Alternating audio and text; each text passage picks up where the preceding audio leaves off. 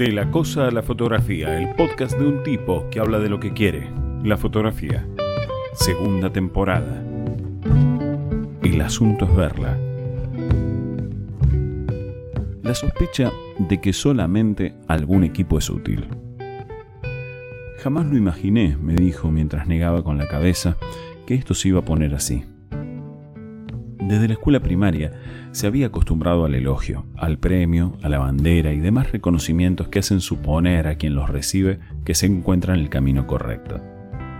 Personalmente, siempre supuse que lo que están premiando es la actitud de ir tras el lauro, más que el logro, al esfuerzo o a lo conseguido. Hay estudiantes que van a por el galardón antes que ir a por el conocimiento y crecen en esa, se acostumbran a pensar que el trayecto es desde un premio hasta el siguiente. Supongamos que son tracción a recompensa. Entonces, al conseguirla, frenan o descansan hasta la siguiente, hasta visibilizar la próxima o la próxima oportunidad. Imaginemos una vida tras todo el trayecto educativo premiable o coronable, con un título o postítulo. Recordemos al personaje que no pudo imaginar el devenir de los hechos. Al menos intentemos comprender que su aproximación a la fotografía fue cuando se recibió y comenzó a trabajar en uno de esos puestos, también considerados como un premio, sobre todo para quienes nunca trabajaron en ese lugar. Les agrego un dato de color. Allí conoció a quien iba a ser su pareja. Fue a pocas semanas de comenzar a trabajar.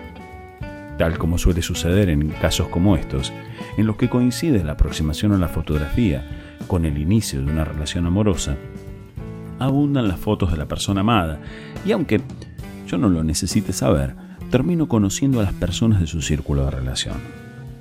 Todas las fotos tienen que ver con eso, siempre, e inclusive decrecen las cantidades de ejemplos debido posiblemente a que se hayan disminuido las energías sublimadas actividad creativa.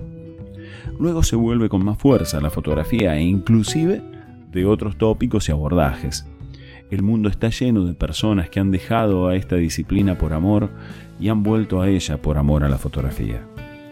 Este caso tiene ribetes curiosos en el punto en el que el amor por la fotografía, esta vez, termina siendo algo contagioso en la pareja, y así también compartían salidas, visitas a exposiciones, algunas prácticas y las novedades del mercado.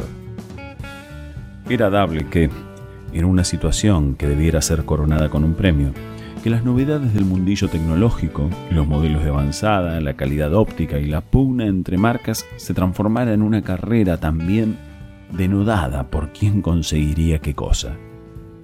Así fue como en un tiempo dejaron de compartir los equipos e inclusive eligieron cambiar de marca, de tal modo que ya no se pudiera compartir lentes, flashes ni accesorios de tipo alguno. Esta inusitada carrera tecnológica llegó a su fin cuando se separaron cada cual con su equipo completo y guardado en un bolso dentro de un placar fresco y seco, tal como sabían que debía conservarse. Quizá vuelvan a la fotografía, tal vez los equipos no se hayan estropeado para ese entonces.